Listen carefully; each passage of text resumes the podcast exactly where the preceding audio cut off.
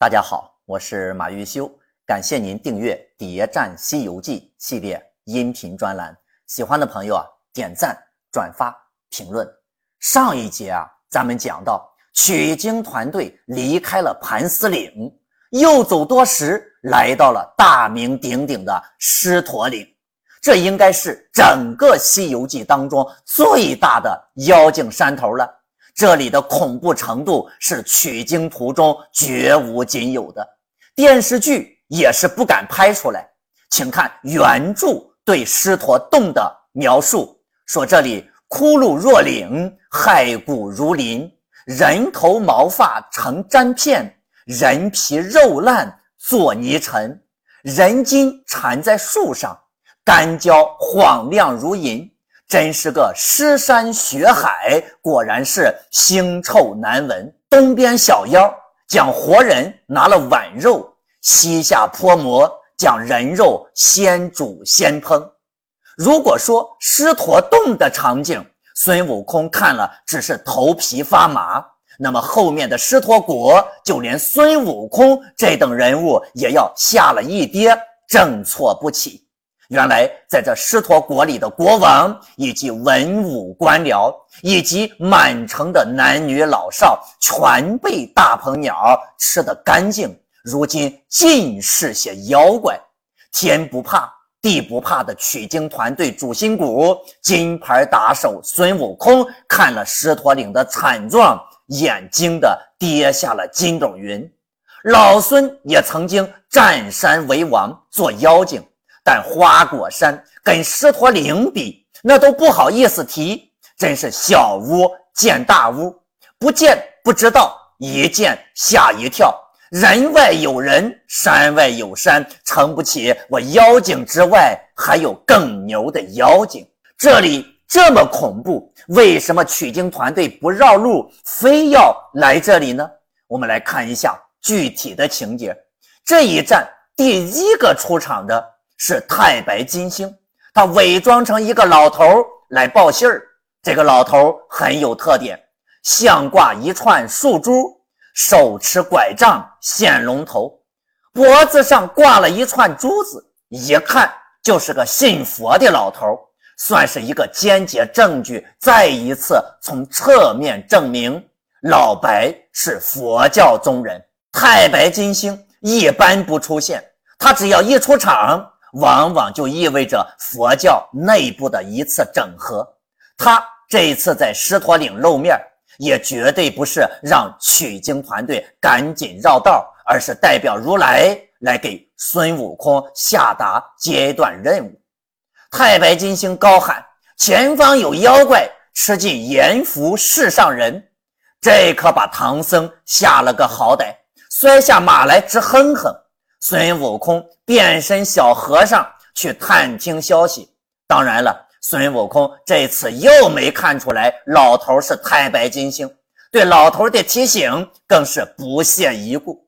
更过分的是，他还拿出棒子要吓唬老白。老白也是吓得面容失色，腿脚酸麻，站立不稳，一生气就不理这猴子了。孙悟空。提供给唐僧的调查报告是不打紧，西天路上有个把妖精，只是这里人胆小，把他放在心上，没事有我在这儿，太没良心了。西天的妖精不要太多，好不好？猪八戒道：“师傅莫怪，我说呀，若论赌变化捉弄人，我们三五个也不如师兄；若论老实，师兄就摆一队伍。”也不如我说自己老实的人，往往都不怎么老实。咱们分析了老朱那么多，老朱一直都是装老实。唐僧是非常赞同啊，打探消息那还得老实人去。太白金星这才顺利的把狮驼岭的兵力情况告诉了老朱。老朱回来报告的情况就完全相反了，都吓出屎来了。不消说，我们呀，赶紧逃命去吧！孙悟空和猪八戒的情报，那走向了两个极端。他们俩其实都不是老实人。孙悟空也再一次证明了火眼金睛就是吹牛皮。要不是沙和尚提醒，他都没发现这个老头是太白金星，面子上有些挂不住。他走到老白身边，用手扯住，口口声声的只叫他的小名李长庚。你耍无赖，有什么话当面说来便好，怎么装作个山林之老来糊弄我？太白金星慌忙施礼道：“大圣，报信来迟，恕罪，恕罪。这魔头果是神通广大，是要峥嵘，只看你挪移变化，乖巧计谋，便可过去。”如若怠慢些，其实难去。前面有大妖魔太白金星，为什么不让孙悟空绕道呢？他这话的意思呀，除了提醒孙悟空，还有另外一层意思。这里是一定要走的，就是他们放你过去，你也要打死他们。孙悟空此时才意识到狮驼岭是一个难关，改口道谢。果然此处难行，望老星上界与玉帝说声，借些天兵帮助老孙。老白保证，你只要口信带去，就是十万天兵也是有的。结果老白口里的十万天兵，最后是一个也没出现。自从蜘蛛精死后，玉帝就不再全力支持取经了。听说前面的情况后。唐僧的意思当然是绕路走，孙悟空表示坚决不绕路，然后唐僧就开始哭。但这是上头的任务，唐僧改不了，孙悟空也改不了，你哭也不能绕路啊。最后孙悟空也做出了让步，让唐僧先下马，等候自己去狮驼岭打探消息。孙悟空就遇上了倒霉的小钻风。还骗小钻风交代了狮驼岭的所有情报，然后一棍子就把他给打死了。孙悟空打完之后就有点后悔了，嗯，他倒是好意把这些家常话给我说了，我怎么就一下子给结果了呢？孙悟空一路打死了那么多妖精，第一次居然想要放过一个小妖小钻风。通过自己的努力得到了西游之最，就是孙悟空最不想杀的小妖精。可惜是孙悟空杀完了之后才后悔，这个后悔啊，还真是毫无用处。我们来汇总一下太白金星和小钻风提供的情报，看看狮驼岭到底有多大的势力。一是狮驼岭的面子大。太白金星说：“那妖精一封书到灵山，五百阿罗来迎接。一指简上天宫，十一大要各自相亲。四海龙曾与他为友，八洞仙常与他作会，十殿阎罗以兄弟相称，设令城隍以宾朋相爱。”太白金星说的这个妖精，肯定指的是。大鹏鸟，大鹏鸟的面子就是狮驼岭的面子。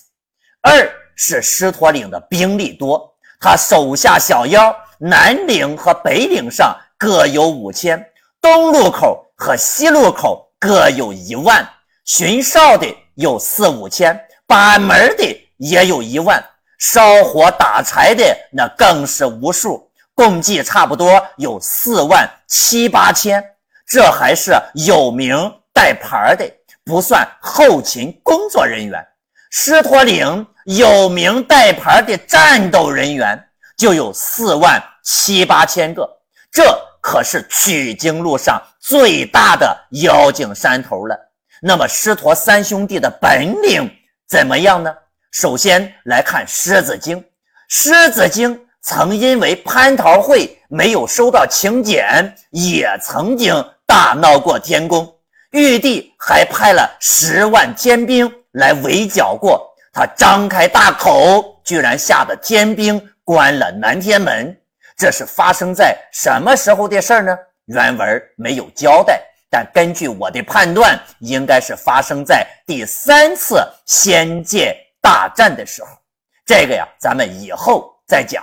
那么这个狮子精和乌鸡国的狮子精又有什么关系呢？原著第四十回，孙悟空说：“菩萨，这是你坐下的一个青毛狮子。”原著第七十六回也说：“这一个是兽中王青毛狮子怪。”两只狮子同名同姓，而且还有同一个主人文殊菩萨。在《西游记》中的神仙妖怪绝不允许有另一个自己存在，也就决定了不可能有同名同姓的存在。狮驼岭的狮子精和乌鸡国的那个狮子精是同一只，为什么孙悟空没有发现呢？第一，《西游记》中妖怪有三种形态，分别是本体、原身和变身。狮子精的本体是狮子，原身是修炼成人形的样子，变身就是乌鸡国的道士。狮子精在乌鸡国没有以人形的形态出现过，所以孙悟空没见过他的原身。第二，大家都是心照不宣，就是孙悟空认识，把他认出来了，也会故意装作不认识。大家都是替领导办事儿，私人感情面上不能提。我们接下来呢，再看大象精。大象精本领也很厉害，但是它有个很重要的特点，那就是有一副美人的声音。也就是说，大象精是男生女生。你想到了什么呢？对了，大象精和狮子精一样。也被阉割了。最后呢，来看一下大鹏鸟。三大王不是凡间之怪物，名号元成万里鹏，行动时团风运海，镇北图南，随身有一件宝贝，唤作阴阳二气瓶。假若是把人装在瓶中，一时三刻就会化为江水。大鹏鸟是如来的舅舅，是凤凰的交合之气所生。凤凰呢，又是飞禽之长，大鹏鸟就相当于所有飞禽的太子。他们现在所在的地方为什么叫狮驼国呢？因为大鹏鸟吃了狮驼国一城的人，夺了人家的地盘儿。敢问《西游记》当中有谁？能够吃了一国的人只有一个大鹏鸟，而且大鹏鸟还是唯一一个当着如来的面儿说要夺如来雷音宝刹的人，这厉害程度可想而知。平顶山金角银角失败的一个重要原因是银角大王没有明确的目标，但是你看人家狮驼岭的三兄弟。就没这个问题，人家的目标很明确，就是要吃唐僧肉。狮驼岭目标明确，实力强悍，那收拾取经团队不得和玩似的？但是却被孙悟空一个人给击败了。究竟是什么原因导致了他们的失败呢？关注我，播放下一集，为您解开狮驼岭为什么战败的。秘密。